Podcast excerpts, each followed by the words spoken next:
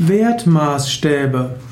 Wertmaßstäbe sind die moralischen Werte, an die man sich orientiert. Wertmaßstäbe sind die Moralvorstellungen, die sittlichen Werte. Wertmaßstäbe bezeichnen das Wertesystem eines Menschen, die Wertvorstellungen eines Menschen. Wertmaßstäbe sind die Maßstäbe, nach denen man etwas beurteilt. Manchmal sagt man, dass junge Menschen andere Wertmaßstäbe als ältere haben. Und unterschiedliche Kulturen haben unterschiedliche Wertmaßstäbe.